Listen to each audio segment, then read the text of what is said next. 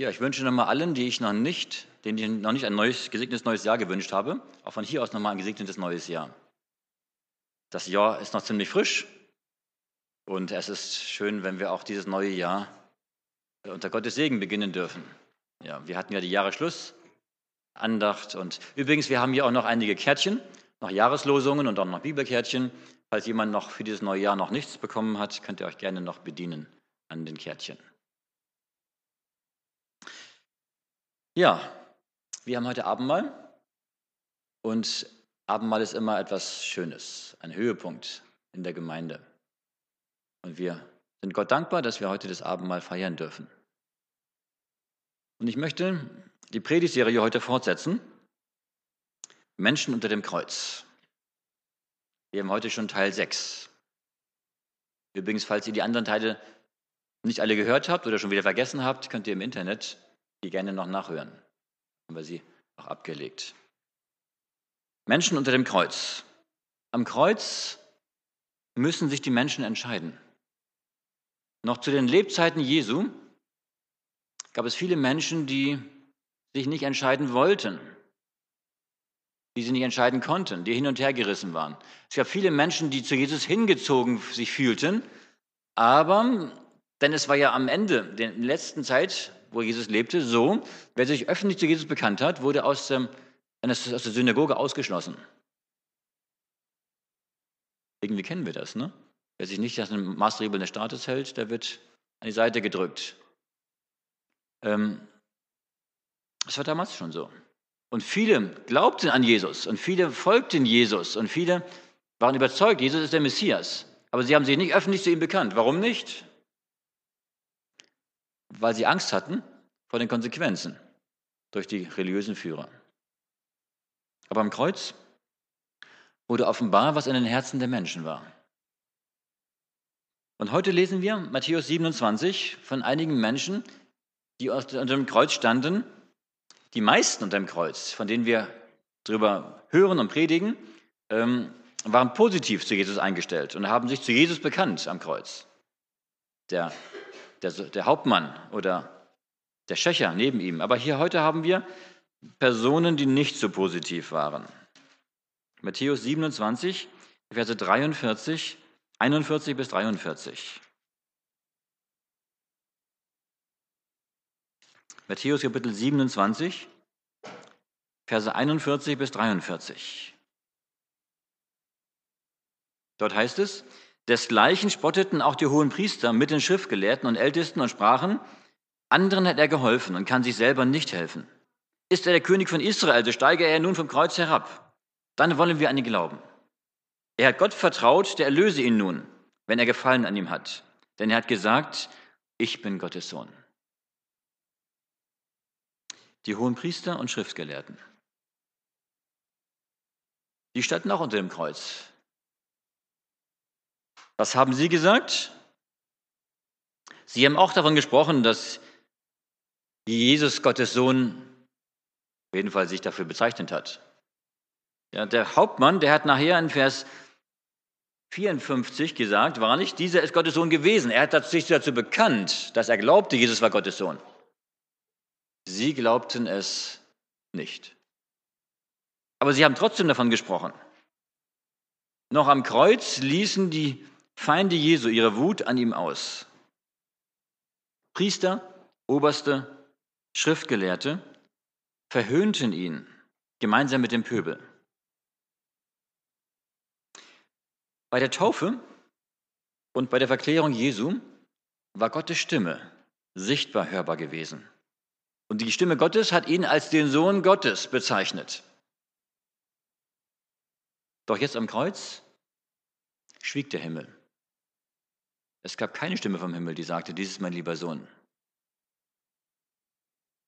Es gab kein Zeugnis in diesem Moment zu Jesu Gunsten. Später war es dann. Jesus hat allein die Misshandlungen ertragen und den Spott der Menschen. Und auch der gottlosen Menschen, die sich religiös bezeichnet haben. Bist du Gottes Sohn, sagten sie, so steige herab vom Kreuz. Interessant, dass es hier die gleiche, fast die gleiche Versuchung ist wie in der Wüste, bei der Versuchung. Bei der Versuchung Jesu hatte Satan zu ihm gesagt, bist du Gottes Sohn, so sprich, dass diese Steine Brot werden. Bist du Gottes Sohn, so wirf dich herab von der Zinne des Tempels. Und auch jetzt hat Satan Jesus wieder mit den gleichen Worten versucht. Natürlich, durch Menschen hat er gesprochen. Satan hat Menschen benutzt, um Jesus zu versuchen. Wenn du Gottes Sohn bist, steige herab vom Kreuz. Hier sehen wir, dass Satan, der Erzfeind, mit den, und seine Herrscharen mit den Priestern und Obersten zusammengearbeitet hat. Die Lehrer hatten das unge unwissende Volk aufgestachelt, über Jesus ein Urteil zu fällen. Und viele von denen, die gerufen haben, Kreuze gehen, hatten Jesus noch nie zuvor gesehen. Und trotzdem haben sie mitgerufen. Warum? Weil alle gerufen haben. Die satanische Raserei vereinigte die Priester, die Obersten, die Pharisäer und den gefühllosen Volkshaufen. Interessant ist, dass hier, dass die obersten Führer Israels, die geistliche Elite, die Befehle Satans und seiner Engel ausführten.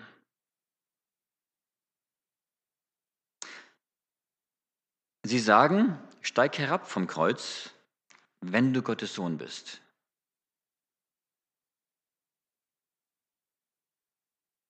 Und dann sagen sie sogar, dann wollen wir an ihn glauben. Sie bieten Jesus einen, einen Deal an. Sie sagen, okay, wenn du jetzt vom Kreuz herabsteigst, dann akzeptieren wir dich. Dann glauben wir an dich. Das heißt, ähm, du kannst uns missionieren. Und deine Mission sieht jetzt dann danach aus, dass du vom Kreuz herabsteigst. Dadurch zeigst du ja deine Göttlichkeit, wenn du vom Kreuz herabsteigst. Und dann glauben wir an dich. War das eine Versuchung für Jesus? Ja, natürlich. Hätte er es machen können? Ja, natürlich. Ähm, okay, Satan wusste, für sich selbst macht Jesus das nicht. Jesus würde niemals aus, für sich selbst sich retten wollen, denn er hätte es ja vorher auch schon die ganze Zeit machen können. Aber er hat das ja alles mitgemacht. Aber Satan hat Jesus eine Motivation angeboten, es ihm leicht zu machen, vom Kreuz herabzusteigen. Nämlich, wenn du vom Kreuz herabsteigst, dann werden die Obersten an dich glauben. Frage. Hätte Jesus das gemacht, wäre er vom Kreuz herabgestiegen? Hätten sie an ihn geglaubt? Ja oder nein?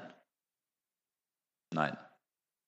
Denn sie hatten schon viele, viele Möglichkeiten gehabt, an Jesus zu glauben. Sie haben schon oftmals Jesu göttliche Kraft oder göttliche Wundertaten erlebt. Sie haben gerade ein paar Wochen vorher erlebt, wie Jesus einen Toten auferweckt hat, Lazarus. Haben sie an ihn geglaubt? Nein. Ein weiteres Wunder hätte nicht dazu geführt, dass sie an ihn geglaubt hätten. Das Einzige, was passiert wäre, Jesus hätte nicht für uns sterben können. Der Erlösungsplan wäre vereitelt worden. Aber das, was sie bekannt haben, wir wollen an den Glauben, wäre nicht in Erfüllung gegangen. Meine Lieben, wenn Satan mit Einflüsterungen an auf uns kommt, zu uns kommt, die manchmal so verlockend aussehen, glaubt es nicht. Das, was Satan uns anbietet, was er uns verspricht, hält er nicht. Was Gott uns verspricht, hält er immer. Seine Verheißungen sind wahr. Was Satan verspricht, ist Lüge. Aber sie sagen noch weiter. Sie sagen, anderen hat er geholfen und kann sich selbst nicht helfen.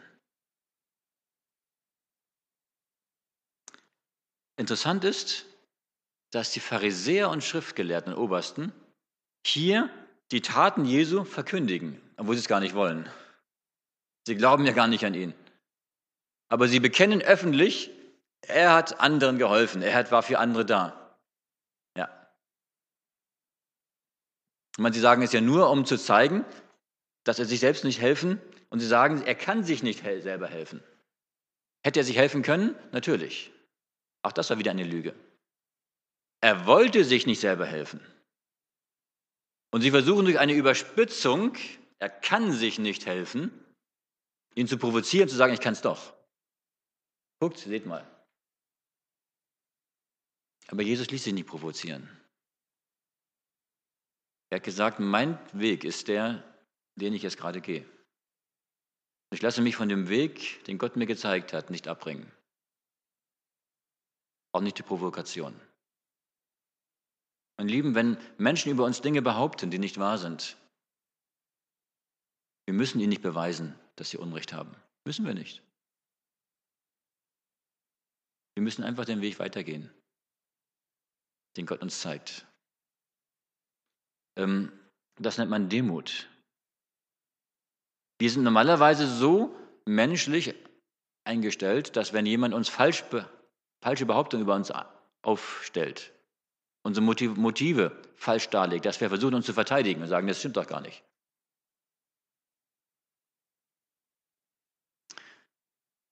Ich denke, in der Zeit, die vor uns liegt, Ellen White spricht davon, wird den Gläubigen sehr häufig für ihr Handeln falsche Motive unterlegt. Und das tut weh. Wenn wir treu bleiben, wird man sagen, der ist starkköpfig. Wenn wir den Weg gehen, den Gott uns zeigt, wird man sagen, das ist egoistisch. Das ist lieblos. Ähm, wir müssen den Menschen nicht beweisen, dass sie falsch, falsche Behauptungen aufstellen. Müssen wir nicht. Gott kennt unser Herz. Wir müssen uns nicht verteidigen. Gott wird die Wahrheit aufdecken. Er hat es auch bei Jesus getan.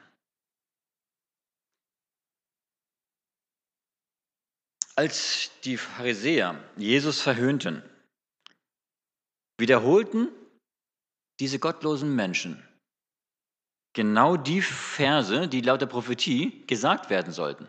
Das ist auch interessant. Ähm, als sie sagten, er hat Gott vertraut, der erlöse ihn nun, hat er Lust zu ihm, denn er hat gesagt, ich bin Gottes Sohn, haben sie genau das wortwörtlich wiederholt, was im Alten Testament vorausgesagt worden ist. Genau die Worte vom Alten Testament. Das heißt, die gottlosen Menschen merken manchmal gar nicht, dass sie durch ihr Reden genau das erfüllen, was Gott schon vorausgesagt hat.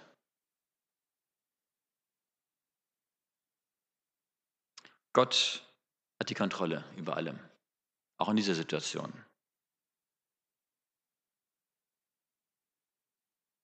Interessant ist auch, dass das, was Sie gesagt haben, eigentlich ein Zeugnis über Jesus war. Und dieses Zeugnis über Jesus, wenn Sie sagten, er hat von sich selbst behauptet, ich bin Gottes Sohn, er hat anderen geholfen, er hat Gott vertraut. Sie verkündigen Jesu, Jesu gute Taten, sein Vertrauen zu Gott.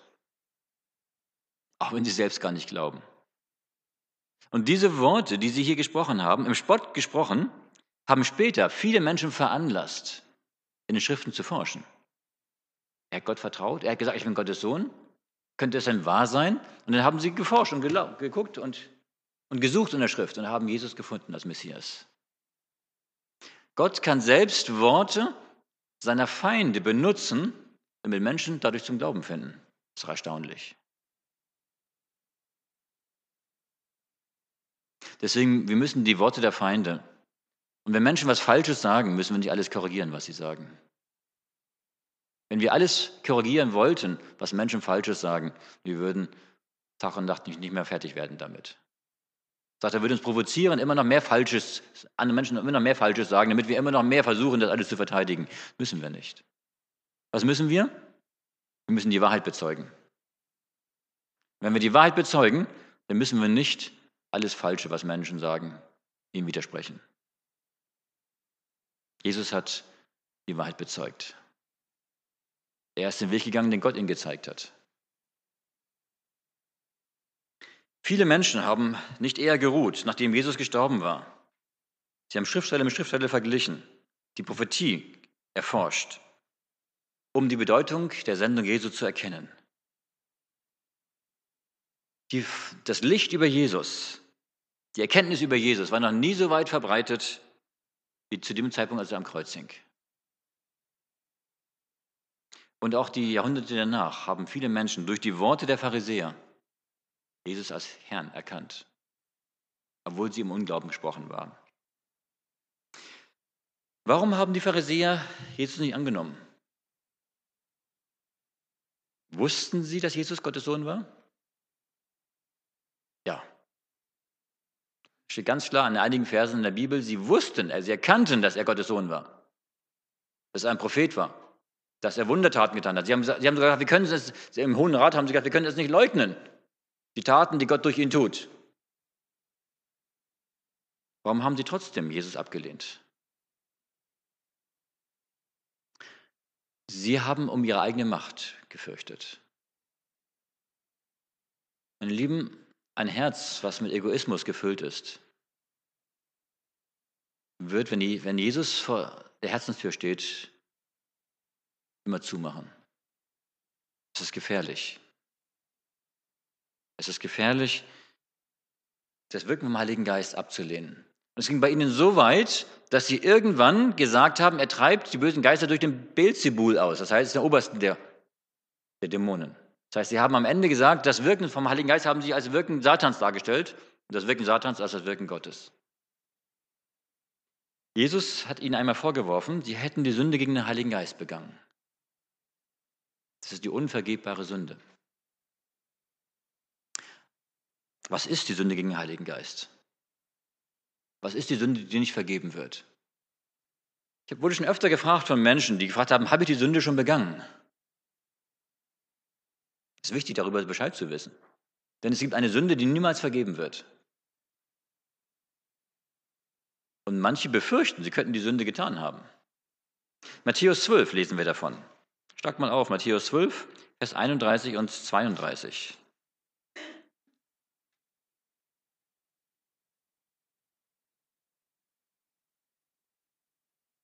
Matthäus 12, Vers 31 und 32. Da sagt Jesus, darum sage ich euch, alle Sünde und Lästerung wird den Menschen vergeben.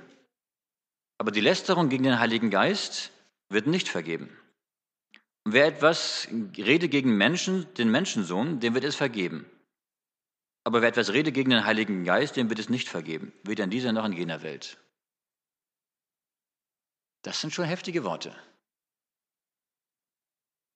Was bedeutet das? dass die Sünde nicht vergeben wird. Und zwar, ähm, einige haben gesagt, könnte es sein, dass es bedeutet, Gott zu fluchen. Oder den Heiligen Geist oder Gott zu fluchen. Aber das ist es nicht. Kennt ihr Menschen in der Bibel, die Gott geflucht haben und die gerettet wurden, denen vergeben wurde? Paulus, Petrus, genau, richtig, ja. Der hat Jesus verleugnet und hat sich selbst verflucht sogar. Und ihm wurde vergeben. Manche meinten, es könnte Ehebruch vielleicht sein. Denn Ehebruch hat sehr viel Leid, Not, zerbrochenes Vertrauen, zerbrochene Beziehungen. Zieht es nach sich. Kennt ihr Menschen in der Bibel, die Ehebruch begangen haben und denen vergeben wurde? David, genau, Salomo und andere. Ja. David schrieb, Psalm 32, und zwar genau nachdem er den Ehebruch gemacht hat. Psalm 32, 1 und 2, wohl dem, den die Übertretungen vergeben sind, dem die Schuld bedeckt ist, wohl dem Menschen, dem der Herr die Schuld nicht zurechnet. Auch Ehebruch kann vergeben werden, so schlimm der ist. Jesus hat der Ehebrecherin vergeben. Übrigens, Gott hat nur zweimal geschrieben. Wir finden zweimal in der Bibel Berichte, wo Gott geschrieben hat. Einmal hat er mit seinem eigenen Finger die zehn Gebote geschrieben. Die musste übrigens zweimal schreiben, weil die ersten Moses zertrümmert hatte. Und beim zweiten Mal finden wir, wo Jesus mit dem Finger in den Sand schreibt, bei der Ehebrecherin.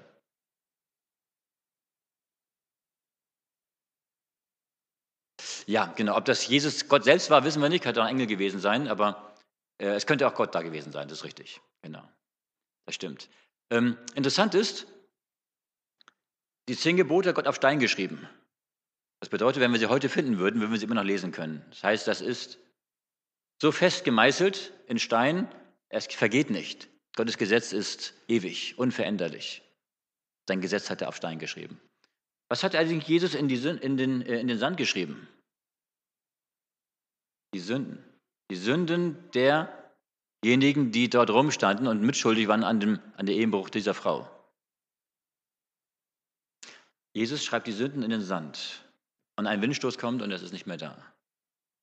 Daran sieht, mir, sieht man, der Stein zeigt, Gottes Gesetz ist ewig, aber die Sünden möchte Gott vergeben. Wenn sie vergeben sind, dann sind sie weg, ausgelöscht. Manche meinen, die unvergebbare Sünde könnte der Mord sein. Wenn ich einen Menschen umbringe, ist es für den Menschen vorbei. Kennt ihr jemanden, der andere umgebracht hat, der gemordet hat und dem vergeben wurde? Mose, ja. Paulus, ja. Manasse, ja. Also, das heißt, auch das ist nicht die unvergebbare Sünde. Aber jetzt sagen manche, ja, könnte es jetzt der Selbstmord sein? Denn Selbstmord ist auch ein Mord. Bring mich selber um. Und wenn ich mich umgebracht habe, kann ich nicht mehr um Vergebung bitten danach, denn ich bin ja tot. Kann ein Selbstmörder gerettet werden? Kennt ihr jemanden in der Bibel, der Selbstmord gemacht hat und der dem vergeben wurde, der gerettet ist? Simson. Simson, ja. Woher wissen wir, dass Simson vergeben wurde? Im Hebräer wird er unter den Glaubenshelden aufgeführt. Und die Glaubenshelden sind Vorbilder im Glauben. Naja, mein so großes Vorbild war er jetzt nicht unbedingt. Ähm, der hat viele Sachen gemacht, nach seinen Gefühlen gelebt. Und, ähm, aber er hat auch Siege gebracht für Gott. Gott konnte ihn auch gebrauchen, trotz seiner Schwächen. Aber wenn er unter den Glaubenshelden aufgeführt wird, heißt das, er ist gerettet. Und gerettet heißt, er ist ihm vergeben worden. Und er hat sein Leben selbst ein Ende gesetzt. Als er die Säulen bei den Philistern umgestoßen hat, hat er zwar den größten Sieg gegen die Feinde gebracht, aber er wusste auch, dass damit sein Leben zu Ende ist. Auch ein Selbstmörder kann vergeben werden. Wir wissen niemals, aus welchem Motiv jemand sich selbst umbringt. Wir dürfen nicht urteilen. Es gibt manche Menschen, die durch Depressionen so in Verzweiflung sind, die es aus einer Affekthandlung tun, die eigentlich, wenn sie über nachdenken würden, das bereuen, dass sie es tun. Die meisten, die es versucht haben und dann wieder gerettet wurden, haben es hinterher bereut, dass sie es versucht haben. Zweitens wissen wir auch niemals, wenn man sich selber umbringt, oftmals wissen wir das, wenn ein Mensch stirbt, in dem Moment, wo er stirbt, dass nochmal sozusagen das Leben wie so ein Film bei ihm vorüberläuft. Ob nicht ein Mensch noch in der letzten Sekunde seines Lebens, seinem letzten Atemzug nicht doch noch sagt, bitte vergib mir, wissen wir nicht. Wir waren nicht dabei. Wir kennen die Gedanken dieser Menschen nicht. Gott allein weiß es. Deswegen dürfen wir niemals über einen Menschen urteilen. Wenn er sich selbst umgebracht hat, dürfen wir niemals sagen, der ist verloren. Nein. Auch Selbstmörder können gerettet werden. Auch ein Selbstmord kann vergeben werden. Ja. Selbstmord ist nicht die unvergebbare Sünde. Ja, wenn es nicht der Fluch ist, wenn es nicht der Ehebruch ist, wenn es nicht der Mord ist und nicht der Selbstmord ist, was ist dann die unvergebbare Sünde? Wir lesen nochmal. Matthäus 12, 31 und 32. Darum sage ich euch, sagt Jesus, alle Sünde und Lästerung wird dem Menschen vergeben, aber die Lästerung gegen den Heiligen Geist wird nicht vergeben. Und wer etwas rede gegen den Menschensohn, dem wird es vergeben, aber wer etwas rede gegen den Heiligen Geist, dem wird es nicht vergeben. Weder in dieser noch in jener Welt. Wenn wir uns diesen Vers mal anschauen, dann fängt der Vers mit etwas Gutem an, mit einer positiven Aussage. Nämlich, es fängt an mit der Aussage, alle Sünde und Lästerungen wird dem Menschen vergeben. Natürlich nur dann, wenn er auch um Vergebung bittet, nicht automatisch. Das heißt, es gibt keine sündhafte Handlung, die Gott nicht vergeben kann. Das sagt dieser Vers. Alle Sünde kann Gott vergeben. Wie vergibt Gott die Sünde? 1. Johannes 1, Vers 9. Das ist der Weg der Vergebung. 1. Johannes 1, Vers 9. Wenn wir, ich lese 8, Vers, mit, Vers 8 mit, wenn wir sagen, wir haben keine Sünde, so betrügen wir uns selbst und die Wahrheit ist nicht in uns. Wenn wir bei unserer Sünde bekennen, so ist er treu und gerecht, dass er uns reinigt, uns die Sünden vergibt und reinigt uns von aller Ungerechtigkeit. Und diese Aussage gilt für jede Sünde. Es gibt keine Sünde, die wir getan hätten, die Gott nicht vergeben würde. Wenn wir unsere Sünde bereuen und bekennen, vergibt Gott sie, egal was wir getan haben.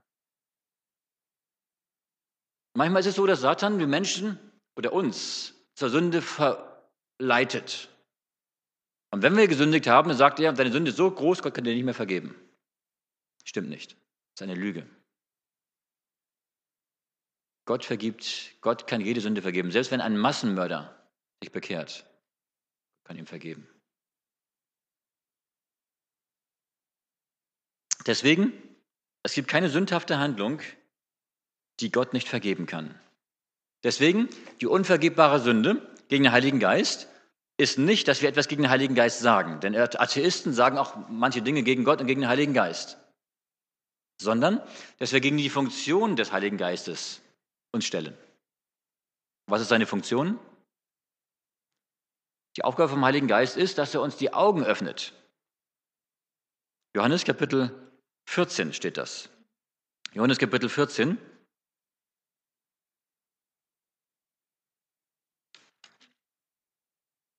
Johannes Kapitel 16. Und dort ab Vers 8. Und wenn er, der Heilige Geist, kommt, wird er der Welt die Augen auftun über die Sünde und über die Gerechtigkeit und über das Gericht. Der Heilige Geist hat die Aufgabe, uns die Augen zu öffnen über die Sünde, was wir falsch machen. Und wenn wir dagegen uns sperren, und zwar auf Dauer, dann können wir irgendwann keine Vergebung mehr bekommen. Es ist so, jede Sünde, die ein Mensch bereut und bekennt, wird vergeben. Aber eine Sünde, die ein Mensch nicht bereut und vergibt, kann Gott nicht vergeben, weil sie nicht bekannt und bereut ist. Aber jetzt ist Folgendes. Wir müssen uns jetzt mal zurück zu Matthäus 12 den Zusammenhang anschauen, in dem Jesus das sagt. Er wirft den Pharisäern vor, sie hätten diese Sünde getan. Und warum haben sie die Sünde getan? Matthäus 12, Verse 1 bis 8. Die Pharisäer klagen Jesus und seine Jünger an, weil sie am Sabbat Ehren raufen. Verse 9 bis 14. Jesus heilt die verdorrte Hand. Die Pharisäer wollen ihn deshalb umbringen. Sie sagen, er hat den Sabbat übertreten und wir wollen ihn umbringen. Verse 22 bis 30. Die Pharisäer behaupten, Jesus heile, treibe den bösen Geist, die bösen Geister durch Satan selber aus. Verse 38 bis 42. Jesus hält den Pharisäern vor, dass sie trotz seiner vielen Predigten und Aufrufen zur Buße nicht umgekehrt sind. Das heißt, die unvergebbare Sünde ist nicht eine Art von Sünde, sie ist ein Grad der Sünde. Die unvergebbare Sünde ist eine wiederholte, fortgesetzte, beständige Auflehnung gegen den Heiligen Geist. Wenn, ich also, wenn der Heilige Geist mir etwas zeigt und ich sage ständig Nein, ich will es nicht. Und ich bleibe dabei und sage immer wieder Nein und irgendwann wird mein Gewissen, dass der Heilige Geist zu mir sprechen kann, immer leiser, immer leiser und irgendwann kann ich nichts mehr hören. Irgendwann bin ich taub für mein Gewissen. Ist mein Gewissen abgestumpft. Und das ist der Zeitpunkt, wo ein Mensch nicht mehr umkehren kann. Wo er die Sünde gegen den Heiligen Geist begangen hat. Und dann ist die Folge oftmals, wie die Pharisäer, dass sie das Gute böse und das Böse gut nennen. Weil sie nicht mehr unterscheiden können zwischen gut und böse, zwischen richtig und falsch. Ähm, ein Beispiel.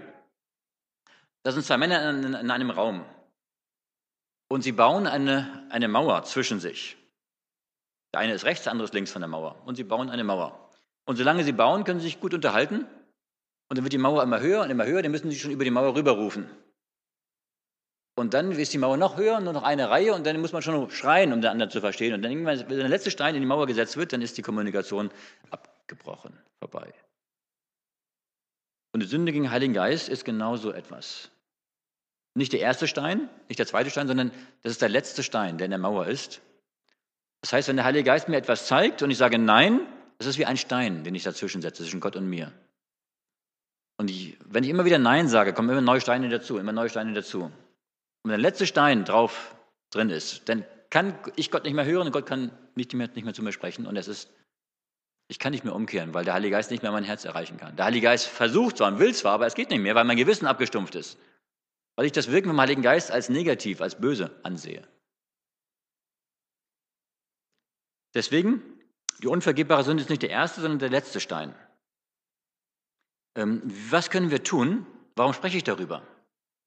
Nicht damit wir Angst davor haben, sondern damit wir auch ja nicht in die Gefahr kommen, die Sünde zu tun. Und ein Mensch, der sich selber fragt, ob ich die Sünde schon begangen habe, der hat sie ganz gewiss nicht getan. Denn der, der sich das fragt, dessen Gewissen schlägt ja. Und solange mein Gewissen noch schlägt, weiß ich, ich habe sie nicht begangen. Also ein, ein schlechtes Gewissen, was wir haben, ist immer ein Zeichen dafür, dass wir die Sünde nicht begangen haben. Denn wir hören dieses Gewissen ja noch. Das ist etwas Gutes. Ähm, warum spreche ich drüber? Ein reicher Geschäftsmann hat einen neuen Chauffeur gesucht. Ähm, er wohnte auf dem Berg und hat sein Büro in der Stadt gehabt. Und da gab es viele Serpentinen, viele Kurven vom Berg runter in die Stadt. Und dann hat er drei Männer gehabt, die sich beworben hatten als neuen Chauffeur. Und er hat ihnen zwei Fragen gestellt. Erstens, wenn ich einen ganz dringenden Termin habe, wie schnell schaffen Sie es, vom Berg runter ins Tal zu fahren? Und zweitens, wie nah schaffen Sie es, am Abgrund dran zu fahren, ohne runterzufallen? Der erste Mann sagte, okay, wenn Sie einen ganz dringenden Termin haben, ich denke, so 70 bis 80 Stundenkilometer schaffe ich schon darunter. Und so ähm, anderthalb Meter am Abgrund, das, das, das geht noch. Ja. Der zweite Mann sagte, okay, wenn Sie einen ganz dringenden Termin haben, schaffe ich das mit 80 bis 90 Stundenkilometer darunter. Und ich schaffe es bis zum halben Meter am Abgrund vorbei. Und der dritte Mann sagte, wenn Sie einen ganz dringenden Termin haben und unbedingt ganz schnell runter müssen, dann fahre ich genauso schnell wie sonst auch immer. Und ich fahre so weit wie möglich vom Abgrund entfernt, denn besser wir kommen später unten an, als dass wir gar nicht unten ankommen. Und jetzt rate mal, welchen von den dreien er angestellt hat. Den dritten. Meine Lieben, es ist gefährlich zu denken, wie nah kann ich gerade noch mit der Sünde spielen, um nicht runterzufallen. Das funktioniert nicht. Sondern die Frage ist, wie kann ich so weit wie möglich vom Abgrund entfernt leben? Wie kann ich so weit wie möglich von dem, wo die Gefahr ist, entfernt sein, um nicht runterzufallen? Auf unser Thema, Thema übertragen heißt das, lasst uns nicht darum spekulieren, wie viele Steine habe ich schon in der Mauer und ist das schon der letzte oder der vorletzte Stein? Das ist gefährlich, das funktioniert nicht. Sondern lasst uns die Steine, die schon in der Mauer sind. Jeder Mensch hat mal Situationen, wo er zum Heiligen Geist Nein sagt. Hat jeder. Aber wir müssen dazu uns durchringen, dieses Nein in ein Ja wieder umzuwandeln. Und dann können wir die Steine wieder abbauen, die schon da sind. Das heißt, lasst uns so weit wie möglich von diesem Abgrund der unvergebbaren Sünde entfernt bleiben. Und das tun wir, indem wir unser Gewissen hören, was uns sagt. Das ist nicht gut. Wenn der Heilige Geist zu uns spricht, zu sagen, ja, ich möchte Gott folgen.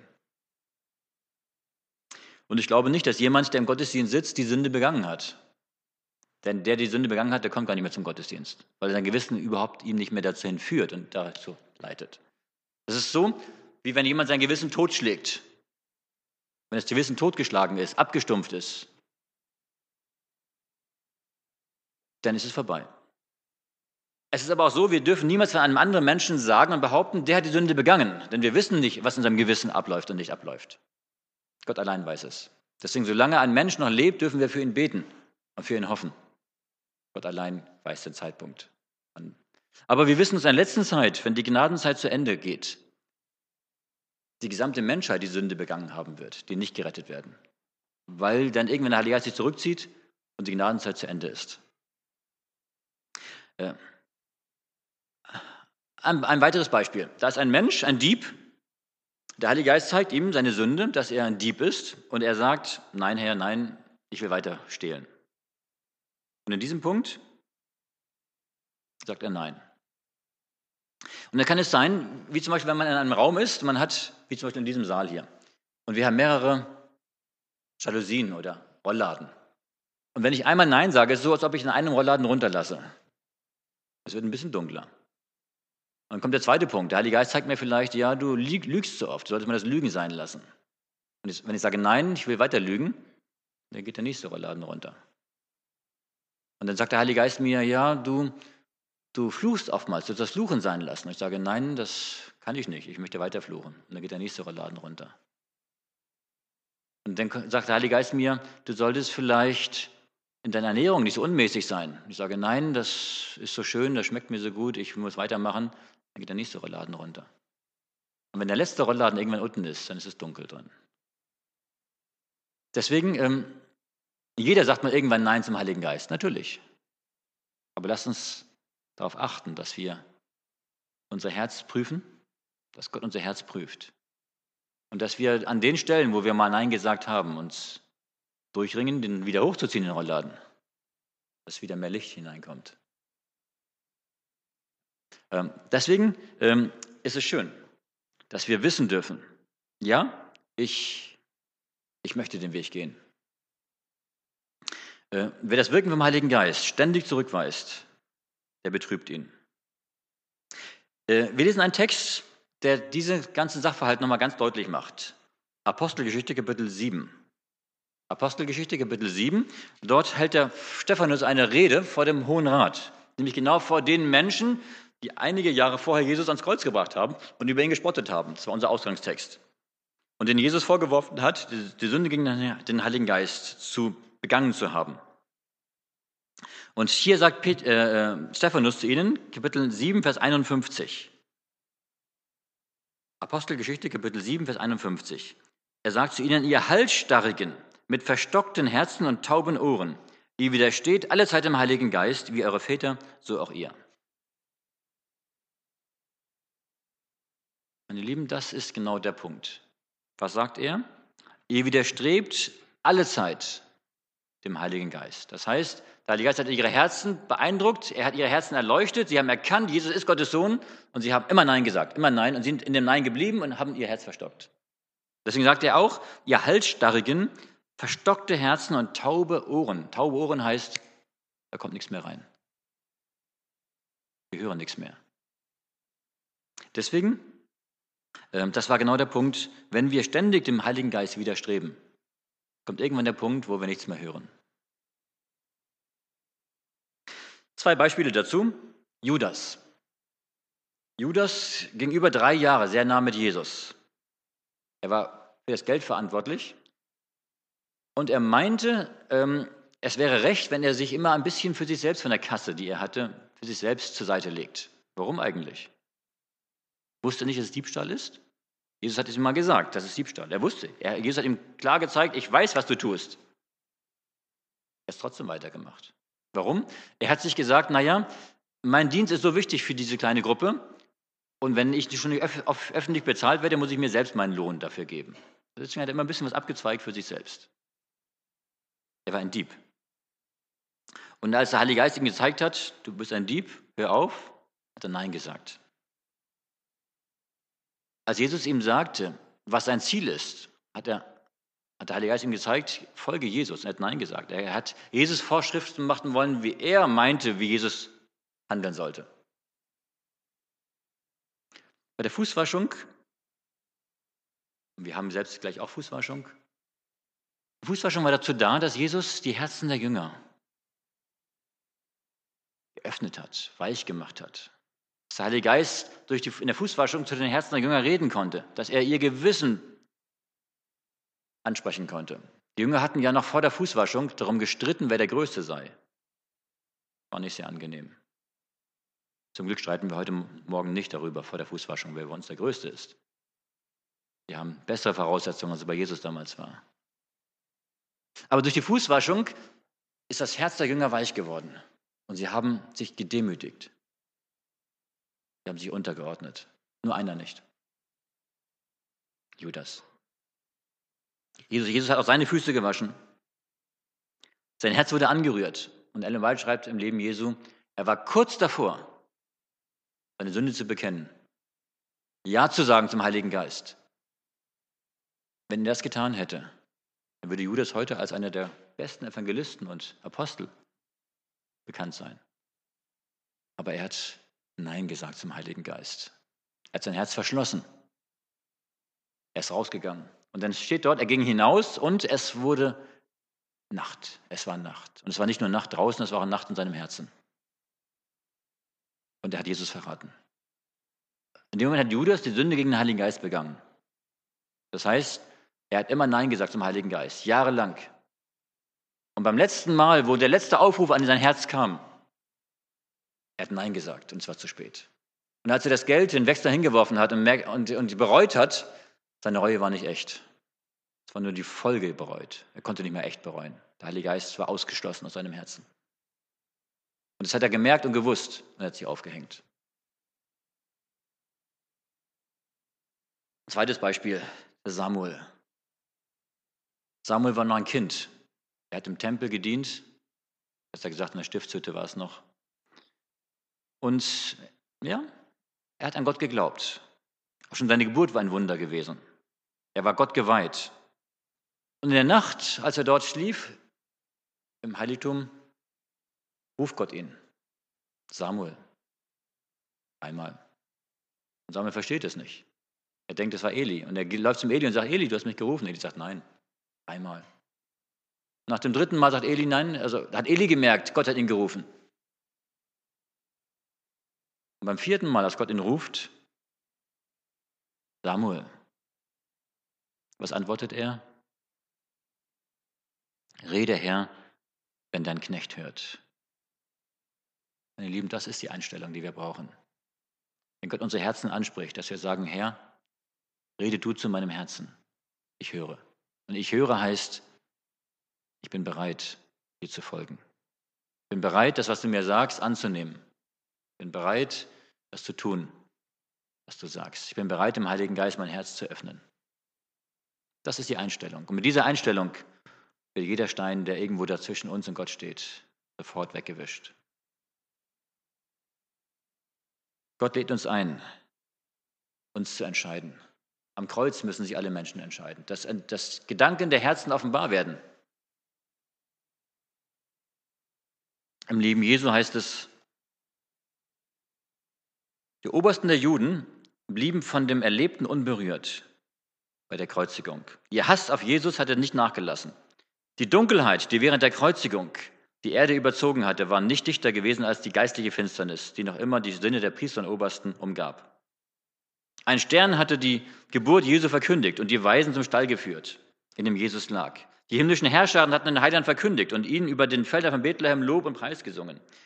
Dem Meer war seine Stimme vertraut gewesen, es hatte seinen, seinem Gebot gehorcht. Krankheit und Tod hatten seine Vollmacht anerkannt und ihm ihre Opfer ausgeliefert. Die Sonne hatte beim Anblick seines Todeskampfes ihre Strahlen verborgen. Die Felsen hatten ihn gekannt und waren bei seinem Todeskampf zersplittert. Die unbelebte Natur hatte Christi Göttlichkeit deutlich bezeugt.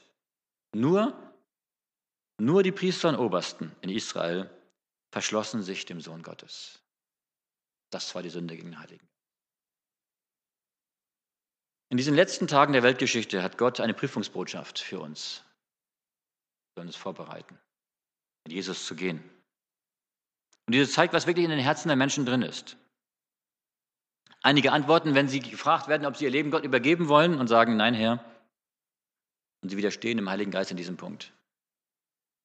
Andere sagen, wenn es um die Sabbatfrage geht, wir am Sabbat nicht arbeiten sollen, dass wir Sabbat halten sollen, sagen, nein, Herr.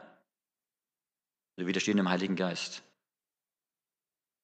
Bei anderen geht, wenn es um die Frage vom Rauchen geht, Alkohol geht oder Zehnten geht, unreine Speise oder was auch immer, und sagen, nein, Herr, ich möchte das weiter tun.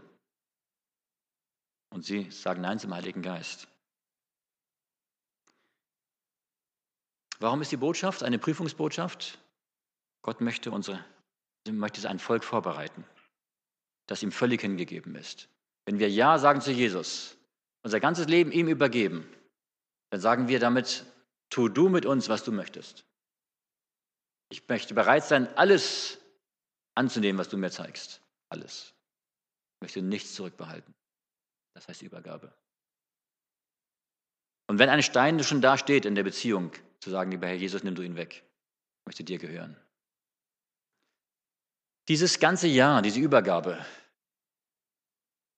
ist eine Herausforderung, weil Gott manchmal Dinge von uns verlangt, die uns auf den ersten Blick erstmal unangenehm sind, die Opfer bedeuten. Aber wenn wir es tun, ist es immer so ein großer Segen. Es ist so ein, ein Frieden, den wir im Herzen haben, ein innerer Friede. Es ist ein inneres Glück, was wir haben dürfen, Gott treu zu sein.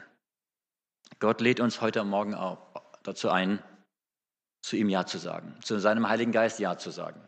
Er lädt uns dazu ein, auch in Situationen, wo wir mal Nein gesagt haben, uns zum Ja durchzuringen. Er lädt uns ein, ihm zu gehören. Wenn wir heute das Abendmahl zusammen feiern, dann tun wir das als Zeichen dafür, dass wir unser Leben ihm gegeben haben, dass wir ein ganzes Jahr ihm gegeben haben, dass wir bereit sind, manche Steine, die vielleicht noch da liegen mögen, von Jesus wegräumen zu lassen, zum Ja durchzuringen. Gott segne uns dabei. Amen.